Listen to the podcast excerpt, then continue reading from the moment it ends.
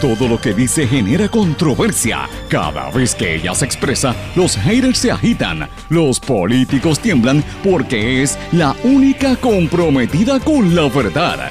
Periodista, bloguera, relacionista licenciada, analista de la noticia, escritora y le dicen la provocadora en las redes sociales. Y ahora comienza en blanco y negro con Sandra Rodríguez Coto.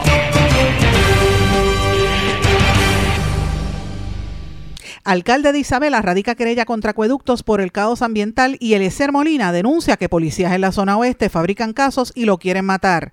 Muy buenas tardes y bienvenidos a su programa en blanco y negro con Sandra para hoy miércoles 31 de mayo de 2023. Les saluda Sandra Rodríguez Coto. Alcalde de Isabela Miguel Ricky Méndez radicó una querella ante la Agencia Federal de Protección Ambiental por las descargas de aguas usadas de una planta de tratamiento de la Autoridad de Acueductos y Alcantarillados que las tira ilegalmente a la playa. De esta manera, el alcalde confirmó lo que denunciamos aquí en blanco y negro con Sandra el lunes. El alcalde se reunió con la jefa de la EPA ayer, Carmen Guerrero, y recibió una actualización del monitoreo ambiental.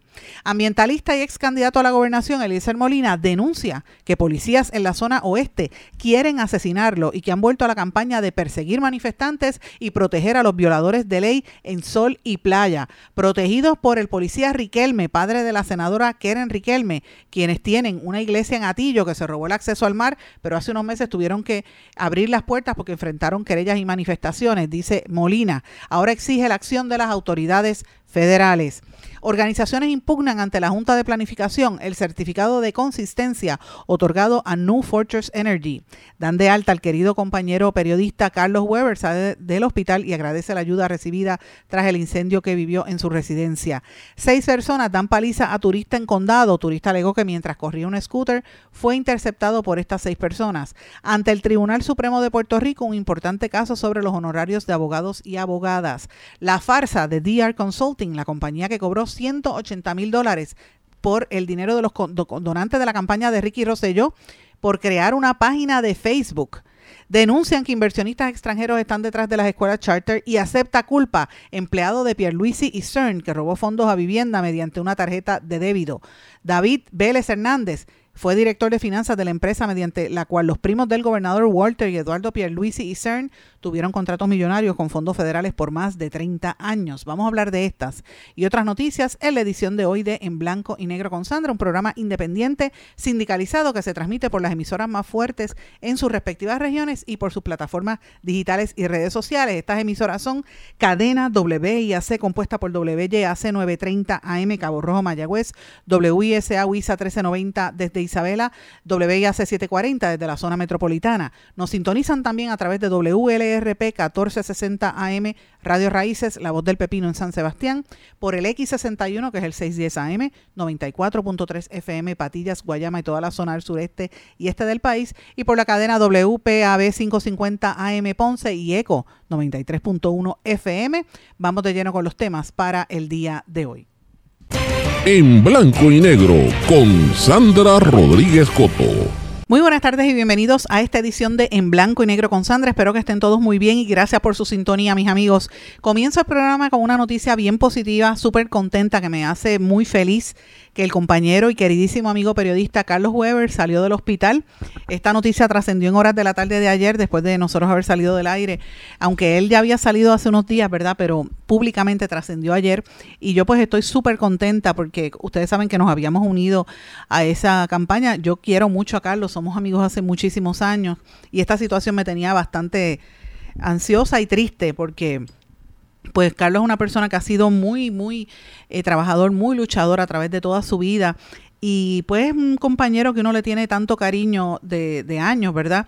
Es un ser humano extraordinario y tener que enfrentar ese fuego que le consumió la cocina y gran parte de su casa y le produjo unas quemaduras por las cuales él estuvo ¿verdad? Tuvo que estar hospitalizado, incluso lo intubaron porque él inhaló mucho de ese humo, así que él estuvo prácticamente poco más de dos semanas hospitalizado en el centro médico. Hubo un grupo de compañeros que avisados por, por Charlie Iglesias que empezamos a, buscar para hacer incluso hasta una sangría, pero gracias a Dios pues no fue necesaria.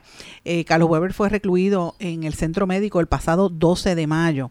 Eh, y él pues agradeció a todos los profesionales del centro médico y a, y a, los hijos particularmente que en esta los nenes de Carlos se crecieron. Y, quería comenzar el programa con esto porque por lo menos es una noticia bonita y buena eh, que a mí me llena el alma, aparte de que es un amigo que quiero muchísimo. Y dijo lo siguiente, Carlos Weber, comienzo a darle mi agradecimiento infinito a cada una de las personas que me han extendido su mano durante este difícil proceso, tanto económicamente con sus donaciones como también a través de oraciones y deseos de sanidad. Sus esfuerzos han sido sentidos grandemente por mi familia y les damos nuestras más sinceras gracias por la ayuda. Aprovecho este medio para informar que decidimos culminar el proceso de recaudación de fondos a través de, de donaciones, ya que el apoyo del pueblo de Puerto Rico fue mucho más de lo que jamás esperábamos. Nuestras palabras jamás podrán reflejar el inmenso agradecimiento que tenemos hacia ustedes. También dijo, dentro de mi pobre caos ideológico, siempre mi prioridad fue dar la mejor calidad de vida posible a mis hijos, pero sin dar mucho margen a su independencia y toma de decisiones. Hoy, cuando las circunstancias me han puesto en el piso, ellos se han encargado de protegerme y junto a muchos de mis colegas y demás personas, tomar mis manos para ponerme de rodillas primero y luego dar el último empujón que logren erguirme y ponerme de pie. No le sacaron el cuerpo al bulto y han mostrado una adultez que no conocía. No solo formaron un cordón sanitario a mi alrededor, también se han hecho cargo de lo crucial que me haga salir de esta crisis que ha sido eh, que ha maltratado a todo mi mundo conocido.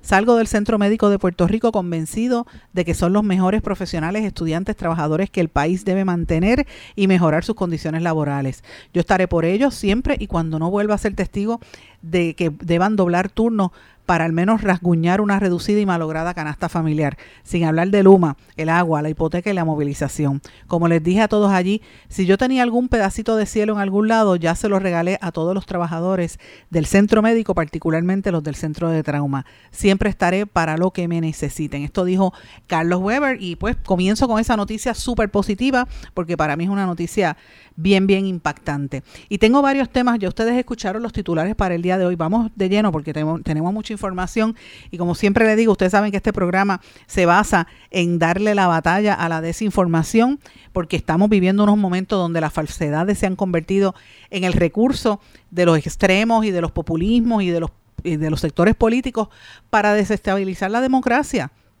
Nosotros tenemos que reaccionar activando nuestras propias armas para desmontar esta mentira. Y una de estas cosas que se hace es buscar información. Ustedes recordarán que el lunes nosotros presentamos en este programa un reportaje, de hecho lo publicamos por escrito también, salió publicado en todas nuestras plataformas y en el medio Eiboricua, titulado Tortugas nadan con excrementos en Isabela. El proyecto turístico Isabela del Mar y una planta de acueducto descargan aguas usadas hasta el mar afectando tortugas. Esto fue una denuncia que hicieron un grupo de personas del campamento Carey eh, y estuvimos en este programa a eso, a los dos que estaban haciendo la, la denuncia que me refiero a la joven eh, Iona Fournier, que había estado de paseo por allí viendo, eh, viendo el mar y de momento vio las tortuguitas. Cuando empieza a tomar, sale del carro para tomar fotos, se da cuenta del hedor, la peste que había de las aguas usadas. Y ella junto a Ángel Richie Torres tomaron las fotos, hicieron una muestra se la dieron a Surfrider, que aunque no se hizo de inmediato, sino que duró casi 24 horas después de haber tomado la muestra, sí corroboró que todavía tenían eh, fecales y otras cosas. Así que esta, esta contaminación venía de un tubo que sale de la de una planta que tiene acueductos allí que tiene un historial según nos narró ustedes recordarán el director de uno de los portavoces de Surf Rider eh, que estuvo aquí con nosotros en el programa eh, también en entrevista Steve Tamar que estuvimos hablando bastante en detalle y de la historia de que esto no era nuevo, eso había pasado en el pasado. Ustedes recordarán que nosotros emplazamos al alcalde y le preguntamos que qué estaba pasando, que el alcalde no daba cara, que el alcalde no estaba contestando y resulta ser que el alcalde estuvo en una actividad este fin de semana con comienzo del, del verano. El alcalde se comunicó con nosotros en la tarde de ayer y yo quiero que ustedes escuchen parte de lo que nosotros conversamos telefónicamente cuando el alcalde nos confirmó lo que estuvo trabajando, ¿verdad? Lo que estuvo sucediendo eh, y, qué fue lo que hizo. Él, acudió a la Agencia Federal de Protección Ambiental y de hecho toda la tarde, toda la mañana y la tarde de ayer estuvo reunido con Carmen Guerrero, la directora de la EPA, que lo puso al día en torno a lo que está pasando en el municipio de Isabela. Esto fue parte de lo que yo conversé con el alcalde de Isabela. Bueno, alcalde, eh, eh, alcalde, quería preguntarle, ¿usted averiguó algo sobre lo que está pasando en esa zona? Porque me dicen que ya llevan años haciendo esa, esas querellas en, en esa área.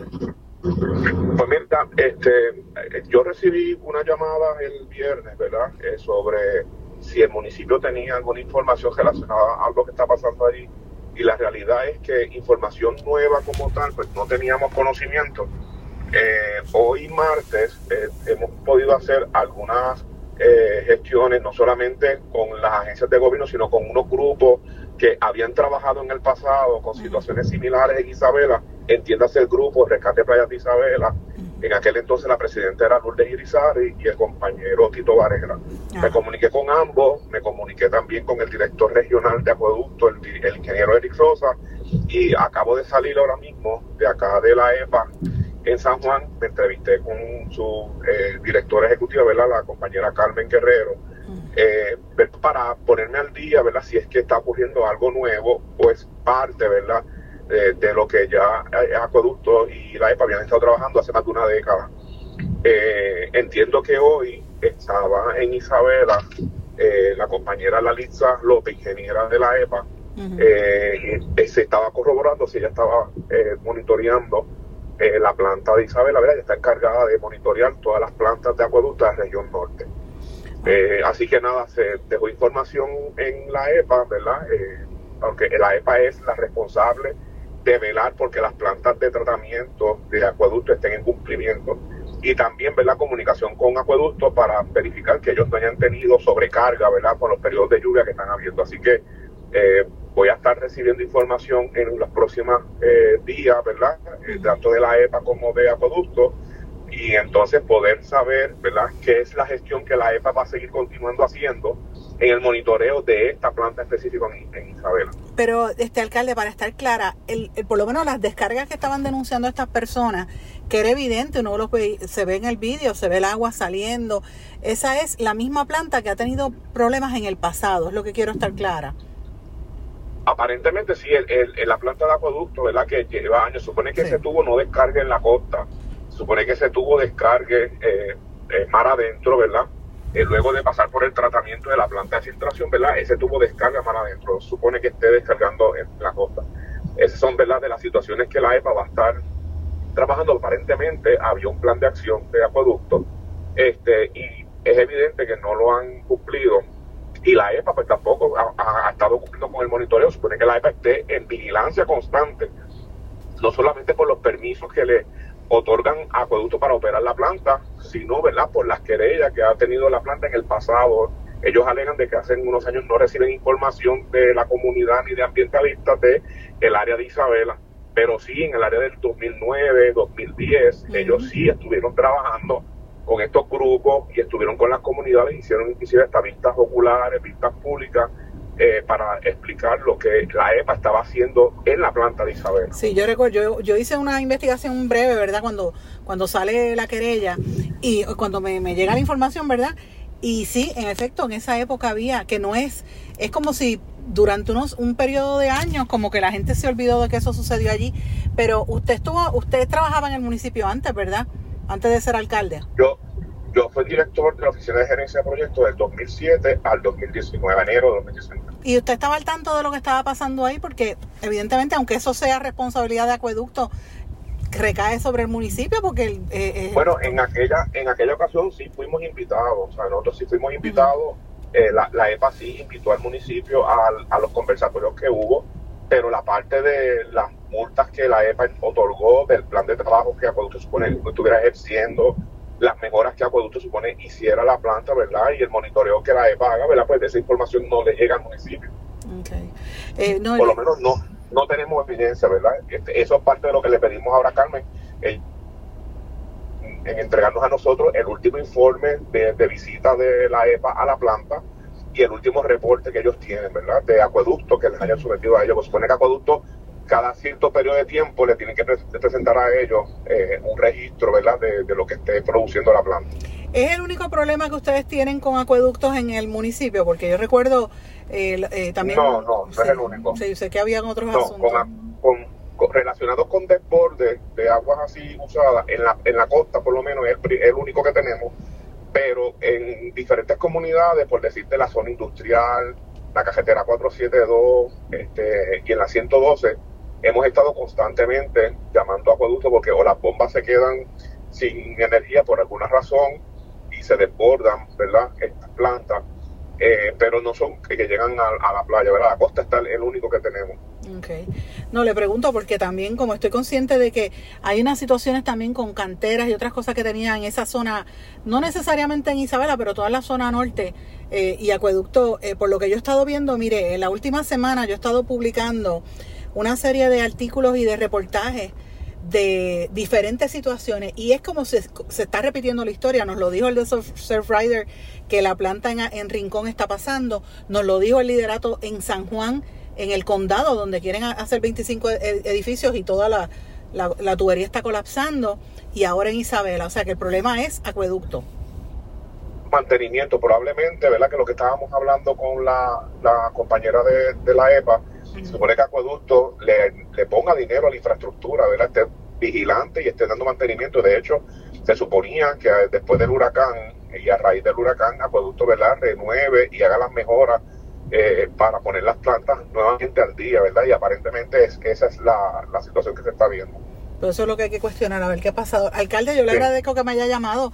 Voy a estar atenta a ver y, déjeme saber si, si ha habido algo adicional, ¿verdad? Porque estamos pendientes en la situación de la Yo que lo, lo, único sí es, ¿verdad? Que yo aprecio mucho el, el trabajo, ¿verdad? De los ambientalistas y, y en la medida que yo puedo, nosotros estamos colaboradores de Surfrider, Tito Varela tiene verdad espacios que el municipio le ha cedido y hemos aportado a su, a su organización, igual con Coco PR, con Rescate Playa, pero obviamente yo todos los temas no los no lo sé, entonces cuando me llama Eliezer Molina y me llaman asumiendo que el municipio sabe, que el municipio este, esconde información, pues no, es cierto.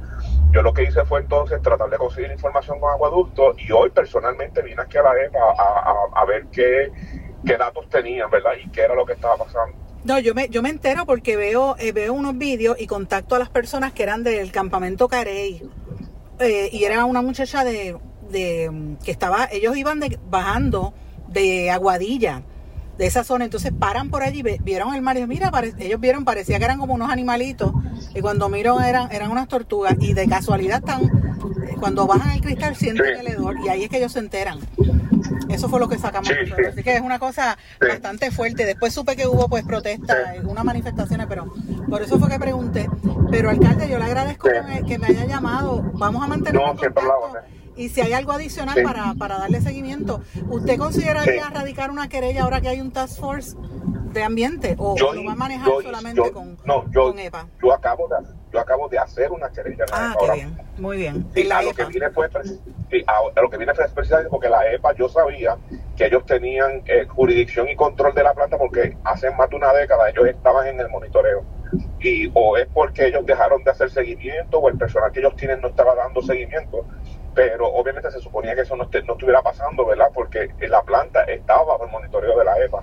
Así que nada, yo vine personalmente y, lo que levanté fue una querella. Ah, pues excelente. Si me pudiese hacer llegar la querella, se lo agradezco eternamente. Sí, ellos me van a enviar la información por email tan pronto yo la tenga. Yo te escribo para que me facilites tu correo electrónico. Sí, yo lo envío. Y la información que ellos me, me envíen, yo te la voy a ir enviando. Esa fue la conversación que yo sostuve con el alcalde de, eh, de Isabela que ya ustedes lo escucharon, eso fue ayer en horas de la tarde, después de salir del aire, estuvimos conversando, el alcalde estaba medio picado porque me dice que su mamá escucha el programa, saludos a la mamá del alcalde, y le dijo, mira, contéstale que la muchacha está, la muchacha refiriéndose a mí, está denunciando que tú no has tomado acción. Y yo quiero pues decirlo porque me gusta cuando, cuando recibo las contestaciones de los primeros ejecutivos, porque esto es una denuncia sumamente seria, tiene que ver con el, medio ambiente y la destrucción tan rampante que está ocurriendo en Puerto Rico, que aquí no se está respetando las leyes, no se respeta respeta la vida, no se respeta nada. Y eso que estaba ocurriendo, que denunciaron esos jóvenes, que nosotros lo publicamos aquí el lunes y lo publicamos también en un artículo, demuestra el nivel de, ¿verdad? de situación tan terrible que estamos enfrentando cuando todas esas tortuguitas, usted las veía en el, en el vídeo que nosotros compartimos, se veían las cabecitas de las tortuguitas y, y recibiendo pero una descarga de un tubo botando pero porquería. O sea, y, y, cuando ellos caminaban mirando el tubo, el tubo llega hasta el edificio, el edificio Isabela del Mar, que son unos edificios turísticos, pero ese tubo corresponde a una planta de tratamiento que está detrás. Pues yo quiero que ustedes sepan que el alcalde eh, Torres de Isabela nos hizo llegar a nosotros también copia de todas esas querellas que él estuvo, eh, ¿verdad? Que, y los documentos que él recibió de parte de la Agencia Federal de Protección Ambiental. Yo lo voy a compartir en todas mis redes sociales y en, todos mis, en todas mis plataformas para que usted vea el documento donde eh, la EPA dice cómo han estado monitoreando esa planta desde los diferentes años, ¿verdad? Y hay un documento incluso donde ellos le hacen como una actualización eh, cuestionan al operador. La última vez que tuvieron una la licencia de ese operador eh, vence o vencía el 29 de agosto del año pasado. Y ellos encontraron una serie de irregularidades que eh, todos los, eh, un montón de, equipos dentro de esa planta están fuera de servicio y que no estaban cumpliendo para con, el, tratamiento de esas aguas usadas para entonces poder depositarlas al mar. De hecho, tienen que depositarlas mar adentro, no en la costa.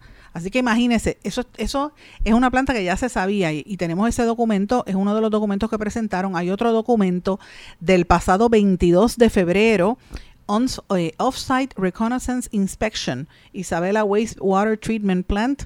Esto lo hizo, eh, ¿verdad?, la Agencia Federal de Protección Ambiental y también hablaba de una serie de, de, ¿verdad? de incidentes que habían visto allí. Y otra, otro de los documentos que es del pasado 2 de mayo, que también es como el seguimiento a esta investigación que hace la EPA, y determinó que encontraron una serie de irregularidades también en esa zona que había motores que estaban quemados y que el responsable de todo esto es la autoridad de acueductos y alcantarillados. Nosotros venimos dejándole mensaje y tratando de contactar a Doriel Pagan desde el lunes, desde antes de publicar estas historias. Doriel Pagan no, sencillamente no ha contestado. Agradecemos al alcalde que, que sacó la cara por esto, pero obviamente esto no es una responsabilidad del alcalde, en este caso vendría siendo de la Agencia Federal de Protección Ambiental y más que nada de acueducto, que es el que está haciendo este problema, que es un problema que no es de ahora, es de antes.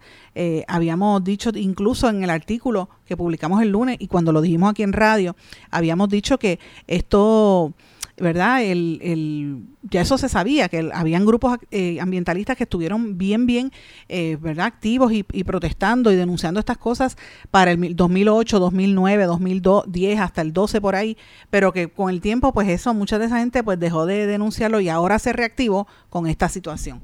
Pero esto que está pasando en Acueducto no es algo que sea exclusivo de la zona eh, ¿verdad? De allá de Isabela, está pasando en todo Puerto Rico. Ustedes recordarán que el portavoz de Surf Rider, Tamar, con quien estuvimos hablando, Steve nos dijo en este programa cuando conversó en inglés que esto pasaba, por ejemplo, en la planta de tratamiento que hay en allí en el área oeste, en el área de, Rincón. Eh, la planta queda en en el municipio de Aguada, pero da servicio a toda esa zona y entonces que colapsa porque no tiene la capacidad para, no le dan mantenimiento y como se han mudado tanta gente a la zona, pues más presión sobre unas infraestructuras que no sirven. Entonces por eso que usted ve que llevan esas aguas usadas a la playa. La gente se está bañando con caca, vamos a decirlo de esa manera para que usted pueda entenderlo. Usted se mete a la playa y se cree que está este, respirando y, cogiendo naturaleza y lo que está cogiendo es cosas asquerosas, porque no le dan el tratamiento para que pueda cumplir con la ley, ¿verdad? Y eso pasa en el área oeste, pasa en el área norte, pasa también en la zona metropolitana, porque aquí mismo el lunes nosotros demostramos lo que está sucediendo en el área de San Juan. El alcalde de San Juan, Miguel Romero, nos dijo que Ustedes saben que él ayer dio el mensaje de presupuesto y que por esa razón él no nos iba a dar una entrevista hasta, esperemos que hoy nos, nos responda, ¿verdad? A, a, lo que estamos denunciando, que también tiene que ver un poco con esta destrucción del ambiente y con la falta de mantenimiento que hay. En el caso de San Juan es en todas las calles. Usted vaya por las carreteras de Punta Las Marías, de, de la calle Loíza, de Santurce, usted ve los tubos botando agua. Mire, porque han seguido construyendo tanto y vienen 24 edificios para el área de, del condado sin permiso, haciendo variaciones ahí medio extrañas a los permisos. Imagínese toda esa carga que va a entrar de, ¿verdad? A la, a la infraestructura. Usted va a escuchar poco a poco que van a empezar a colapsar este, los mismos tubos la gente, los vecinos en la casa van a tener problemas también y de esto también la contaminación que está cayendo en las playas. Así que este, esta situación que denunciamos en Isabela no es exclusiva, pasa en todo Puerto Rico y gran parte de la responsabilidad recae sobre acueductos porque no le está dando mantenimiento como debería a su infraestructura. Así que les he presentado ese punto de vista. Cuando regrese voy a hablar de lo que está pasando en Rincón, específicamente con las denuncias que hizo el ex candidato independiente Eliezer Molina, que son extremadamente serias. Regresamos luego de esta pausa. No se retiren, el análisis y la controversia continúa en breve, en blanco y negro, con Sandra Rodríguez Coto.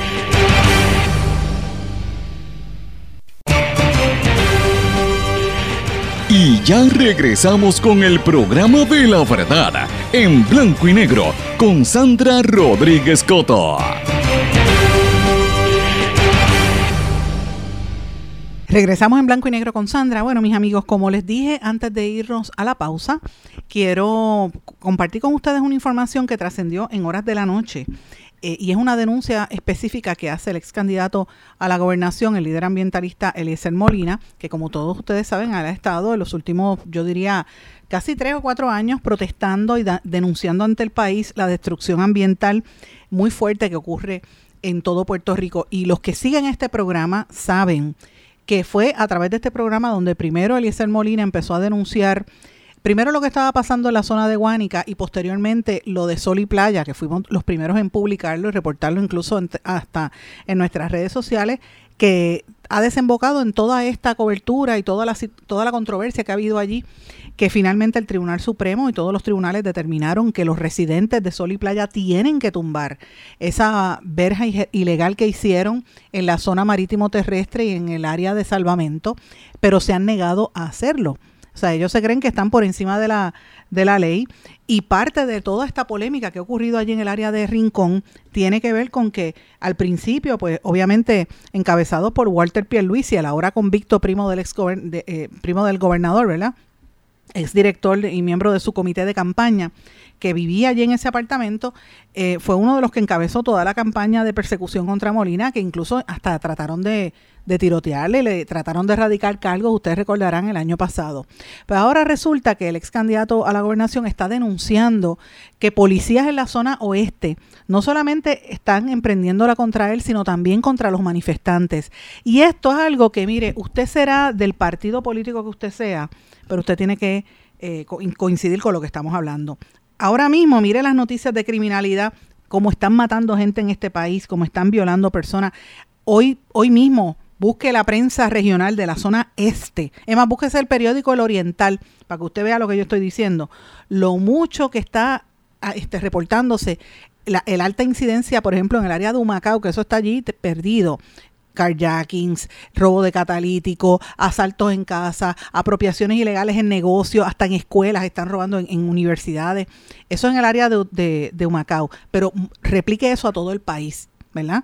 en el área metropolitana la criminalidad está fuerte eh, y en todas partes. Usted llama a la policía en cualquier parte de Puerto Rico y tiene que esperar a que lo atiendan, si es que lo atienden. Ahora, hay una unos manifestación de unos ambientalistas o de un piquete y se meten allí 100 policías. Pues eso es lo que está pasando en Rincón. Han metido eh, una querella contra este uno de los manifestantes que es un pescador, un señor mayor que vive en la zona de Rincón, tiene alrededor de un poco más de 70 años y tiene problemas de es cardíaco, ¿verdad? Y tiene problemas y tiene, pero es un pescador, él vive allí en esa zona. Pues le han metido seis patrullas de la policía para amedrentarlo, con el montón de policías en cada una de esas patrullas para acusarlo. Y no conforme con eso, sino ahí es que descubren que Eliezer Molina está siendo víctima de un complot de la policía que le quieren pegar dos tiros. Eso es lo que él dice. Yo quiero que ustedes escuchen parte de lo que él declaró la noche de ayer. Hay unas palabras o que voy a tratar de cortar porque, pero es que como él habla tan rápido que no sé cómo pueda, pero si sale algo usted me excusa, pero yo quiero que ustedes escuchen porque es importante que el pueblo de Puerto Rico sepa lo que está pasando. Voy a decir algo directamente ahora. Al FBI con ustedes. Mire hace un montón de tiempo le estamos diciendo que se metieran en lo que estaba pasando con la policía de Puerto Rico. Hace un montón de tiempo le estábamos diciendo que esta gente han utilizado los recursos del país para proteger a los que se están robando todo. Pero de pronto a los que se están robando las playas y los recursos de este país. Y que la policía de Puerto Rico se ha prestado para la fabricación de casos contra gente inocente que lo único que ha hecho es luchar por este país. Si una mujer va al cuartel y le dice al policía que el marido, el novio, lo que fuese, su pareja, le rompió la cara y la está amenazando de muerte, los policías no hacen nada. Aquí no hay un juez que determine una orden de acecho. No pasa nada. Bueno, sí pasa. Las matan. Y nunca llega un policía. A usted le están robando la casa. Lo dejan sin nada. Lo dejan sin nada. Porque no hay policía. No hay recursos. Sepa el país este en el que todos vivimos y el que ya no vive aquí, el que aspira a volver, sepa que la policía de Puerto Rico acaba de movilizar seis patrullas, seis patrullas, para diligenciar una orden de acecho contra una persona que casi tiene 70 años de edad y que vive al lado de Playa Los Almendros, al señor Carlos, que es el que ustedes han visto constantemente con una perrita negra a la cual le llaman almendra. Una persona que casi ni, el corazón le funciona ya. Ni el corazón le funciona. Una persona que, que está en pésimas condiciones de salud. Seis jodidas patrullas de mierda. Con un montón de agentes. En la casita humilde de un pescador. Escuchen esto.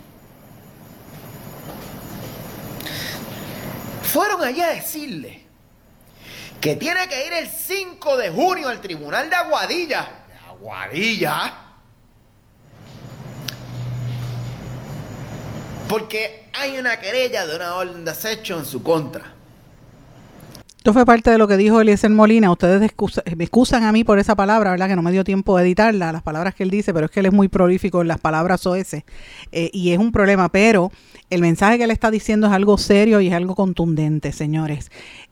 La policía de Puerto Rico está utilizando sus recursos para ir en contra de los manifestantes. Y eso todo el mundo en Puerto Rico lo sabe. No pueden tapar el cielo con la mano. El problema es el siguiente, usted que me está escuchando.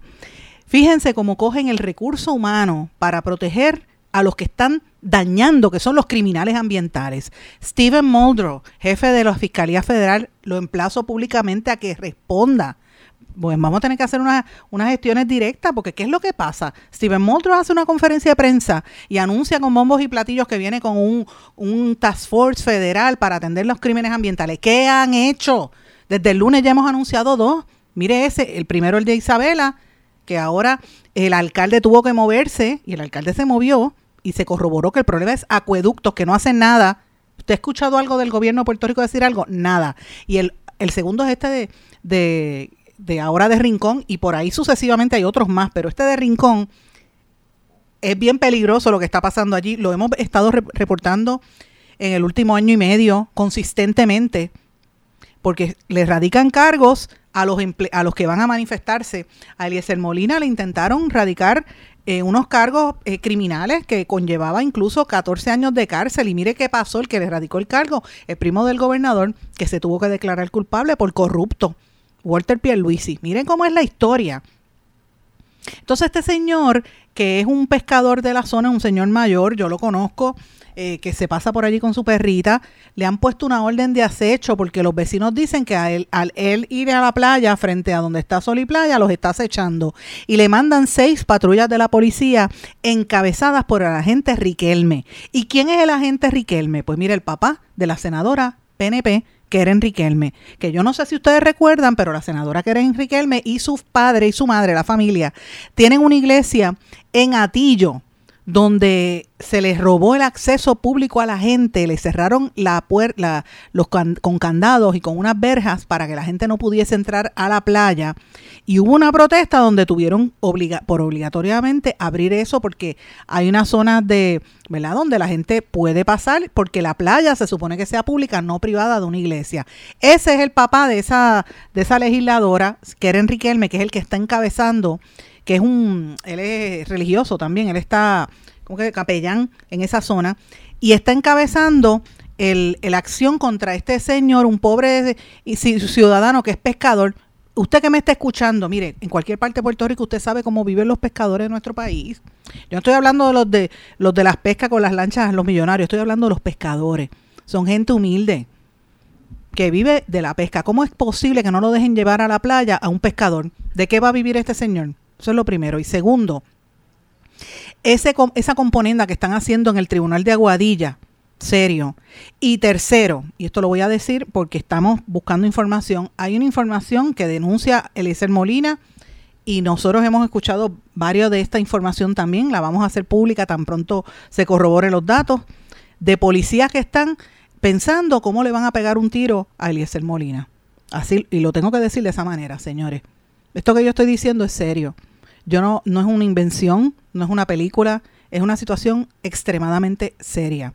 ¿Por qué aquí destinan tantos policías para esto? No es la primera vez. Ustedes recordarán que en este espacio nosotros denunciamos lo que le pasó, por ejemplo, a los manifestantes, cómo venían la unidad de, inteligencia de la policía y arrestaba en Naguabo a uno que fue a, protestar en Aguadilla o en, o en Rincón, el dueño del restaurante este, Vida Mía, eh, en, de allá en, en el área del área este y entonces emiten un comunicado de prensa que después la prensa lo publica en todas las portadas de que arrestan a un manifestante que agredió a un policía cuando era falso, le desestimaron el caso, no causa, y nadie le limpió la, la imagen a este chef, que ustedes recordarán, lo denunciamos, cuando fueron a arrestarlo o a llevarle la, ¿verdad? la citación desde Aguadilla allá al área este, o Macao, Anaguabo, perdón, fueron con 14 patrullas de la policía para hacer un show al mediodía para que todos los comensales en su negocio pensaran que era un, algo de drogas o algo así, cogieran miedo. Y eso salió y le dañaron la reputación en la prensa y nadie en la prensa tuvo la decencia, con excepción de este programa y otro medio independiente. Pero nadie en los periódicos, usted no escuchó al Nuevo Día, al Vocero, a Metro, a Primera Hora, a Noticel, ninguno de ellos aclarar el récord y decir, mira, este señor no le hallaron causa, esto fue mentira, esto es un abuso. Pues señores, esto es serio. Porque cuando tú ves que la policía hace este tipo de cosas, y yo reitero, no es toda la policía, son manzanas podridas en la estructura corrupta que tiene dentro de la policía. Y los policías buenos están chavados. Ya usted ve lo que está pasando, señores, y es más serio lo que está pasando en la policía porque incluye... Tengo que decir algunas cosas que, que tengo que aguantarme, de cosas que uno está investigando hace más de un año. Incluye también alcaldes populares y PNPs del manejo de, de, la, de, la, de la infraestructura y de, y de zonas naturales que presumiblemente es por donde están entrando la droga o protegiendo a los narcos, que usted sabe que en Puerto Rico esto está fuera de control, que aquí hace dos días cogieron al hijo de casi 4 mil eh, kilos de cocaína. Mire cuánta droga está entrando aquí y uno tiene que decir, pero ¿qué está pasando aquí? Yo no quiero decir públicamente que la policía lo está protegiendo, pero es que todo señala a que tiene que haber unos elementos que no están normal, no están siendo normales. Entonces, cuando usted ve esta situación y unas amenazas de muerte y una persecución a los manifestantes y los arrestos a los manifestantes y le pegaron un tiro a un manifestante en Aguadilla y no se sabía quién lo protegiendo al que le disparó. entonces qué pasa con los otros? ¿Dónde está el monitor federal de la policía? ¿Dónde está Stephen Muldrow? Esto que estamos diciendo aquí es algo extremadamente serio, señores. Yo no lo estoy tomando a la, a la ligera. Y yo no, para que usted sepa, yo ni siquiera voté por Eliezer Molina, porque yo no, no, en las elecciones no. yo no tengo nada que ver con su cosa política, pero lo que él está diciendo es verdad. Porque yo lo corroboré, la información es correcta. Así que tenemos que tener mucho cuidado. Y usted como ciudadano que me está escuchando, que quizás le robaron el catalítico en su casa o tiene alguna situación, mire cómo está la criminalidad, mire dónde despliegan la fuerza y los recursos de la policía para estas cosas, para proteger a los que están dañando el ambiente. El resto del país que se fastidie. Esto se replica en todo Puerto Rico y hay que denunciarlo. Voy a una pausa. Regresamos enseguida. No se retiren, el análisis y la controversia continúa en breve, en blanco y negro, con Sandra Rodríguez Coto. En mi pueblo se chinchorrea bien duro. Aquí me cubre mi plan médico y en tu pueblo también. En mi pueblo es donde tenemos las mejores vistas. Aquí cubre mi plan médico y en el tuyo también. En mi pueblo se goza de verdad. Aquí me cubre mi plan y en tu pueblo también. Plan de salud Menonita en todo Puerto Rico. El plan médico que te cubre con una extensa red de médicos, especialistas y laboratorios. Además, te cubre en el hospital de tu preferencia en cualquier lugar de Puerto Rico. Plan de salud Menonita. Quites el dolor de cabeza con sus obligaciones de contabilidad con los servicios que presta Villalba y Villalba Company. Directo, personal y con sensibilidad humana. Lo que se busca en un verdadero asesor de contabilidad para todo tipo de servicio de contabilidad, pago de IBU, pago de nómina, informes trimestrales y anuales y otros. Ofrecen servicio directo personalizado. Villalba y Villalba Company. Para orientaciones, su teléfono el 939-336-5774. 939-336-5774.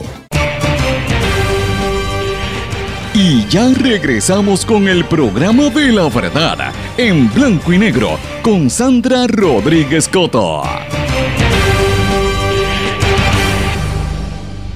Regresamos en blanco y negro con Sandra. Bueno, mis amigos, me extendí un poco en el segmento anterior porque es que tengo tanta información que a veces yo quisiera decirle al aire, pero cada vez que yo saco algo aquí por, el, por el aire o lo escribo, es algo que tiene ¿verdad? verificación, yo tengo documentos, tengo grabaciones y tengo evidencia para sustentarlo.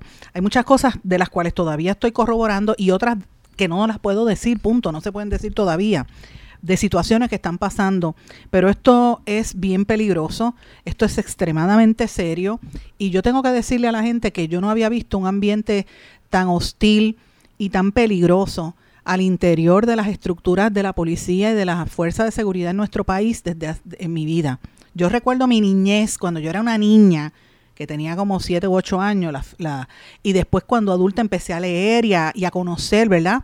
cuando dos de mis grandes mentores, que eran Enis Ruté y Manny Suárez, los dos periodistas del San Juan Star, que eh, Dios los tenga en la gloria a los dos, que los amé profundamente. Particularmente Manny nos, nos contaba a nosotros, los periodistas más jóvenes, cómo fue el proceso del Cerro Maravilla y cómo era toda esa investigación que ellos hicieron y a mí nunca se me olvida esa época, ¿verdad? Y cómo era ese proceso investigativo y hasta qué niveles de corrupción se llegó en la policía con Alejo Maldonado y toda esta gente, ¿verdad? Eh, Andrade, que mataron a unos jóvenes en el Cerro Maravilla. Toda esa persecución a nivel de las fuerzas del Estado y de las autoridades federales en contra, en aquel caso, de los independentistas. Las carpetas, todo eso que se denunció, que también en paz descanse David Noriega, que fue un gran puertorriqueño yo nunca voy a olvidar esas cosas, pero yo nunca había pensado que esta situación se estuviera dando en la magnitud que, se, que yo la estoy viendo en Puerto Rico en los últimos años. Esto es bien serio. Porque en este momento, ahora mismo, no hay unas fuerzas políticas, eh, eh, ¿verdad?, claras y establecidas. Aquí hay el interés político es quien administra el gobierno.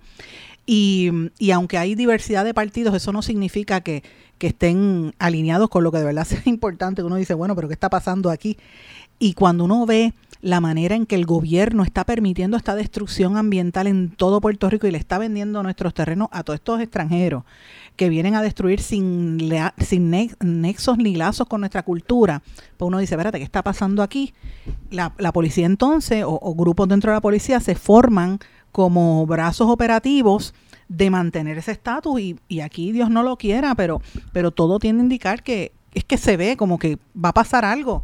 Eh, y esto me preocupa, lo tengo que decir públicamente, no, no me gusta especular, pero, pero es que uno mira los números y uno escucha lo que pasa, yo recuerdo lo que pasaba en el pasado y esta persecución hacia a los ambientalistas, como le pasa a los, a los, a los, a los empleados de los sindicatos, como le pasaba a los, en las protestas, por ejemplo, la erradicación de cargos, que después que, lo increíble es que le tratan de criminalizar y después quedan en nada, porque en el primero de mayo este, arrestaron unos cuantos líderes sindicales y después que pasó nada. Pues mire, esto demuestra que aquí la represión está poniéndose bien fea.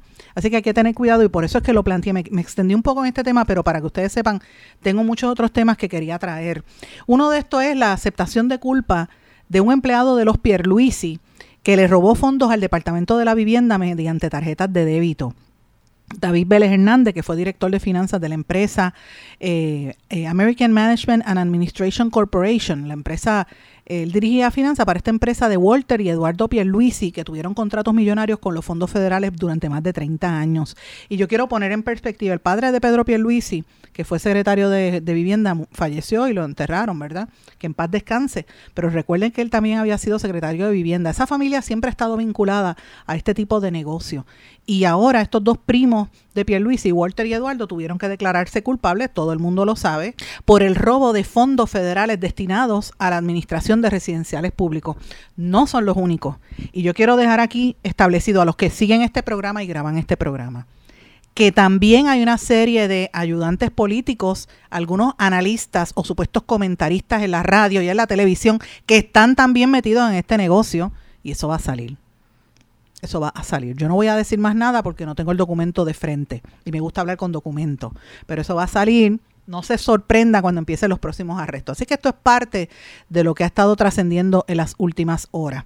Quiero destacar también que la organización ambiental El Puente Enlace Latino de Acción Climática con las entidades de toabajeños en defensa del ambiente y Sierra Club y los amigos del mar impugnaron ante la Junta de Planificación el otorgamiento del certificado de consistencia con el plan de manejo de zona costanera de Puerto Rico que se le dio a la compañía de gas New Fortress Energy porque viola una serie de leyes.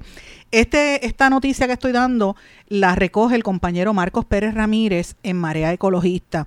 Marcos Pérez, para los que me están escuchando, recuerden que hace un año yo publiqué junto con Marcos, él me editó la historia y le pedí que lo hiciéramos, que los publicáramos juntos.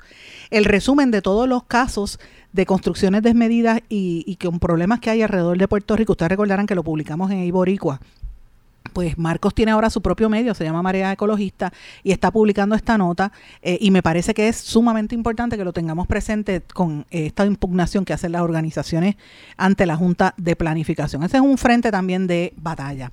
Otro frente también que está ocurriendo, que lo voy a mencionar brevemente, esto lo trae eh, eh Microjuris al día, al medio de los abogados, eh, hay un caso súper importante ante el Tribunal Supremo sobre los honorarios de los abogados y abogadas, el caso de Isol Ortiz del Valle versus Panadería Ricomini, la, panadería de, por allá del área oeste, ustedes recordarán que eh, aunque de, ordinario los tribunales otorgan el concepto de, de honorarios de abogado a una suma igual al 25% de la indemnización base concedida al trabajador, nada impide que se concedan honorarios en exceso de ese 25%.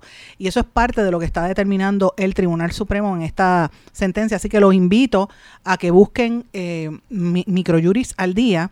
Eh, y los que no lo puedan buscar por las redes sociales, los invito a que busquen mis titulares. Yo por la, por la mañana, antes de las 6 de la entre 5 y media y 6 de la mañana, pongo los titulares y tiene los enlaces de todos estos medios alternativos y regionales que están trabajando y produciendo unas noticias muy importantes que a veces quedan en el, en el olvido, no se ven como las noticias principales porque la prensa corporativa no, la, no las destaca y son noticias importantes. Ahora, la prensa corporativa sí destaca algunas cosas que a mí me parecen serias. Ustedes recordarán que el lunes en este programa nosotros denunciamos también eh, todos los casos de prostitución masculina y la destrucción en las playas y toda la contaminación que hay en la zona de San Juan, en las playas de San Juan, desde el último trolley hasta la zona hotelera que meten carros por la noche, que la gente se pone a, pescar con luces rojas en la playa, en, zonas donde vienen tortugas y no han venido a anidar este año porque todo eso ya está contaminado.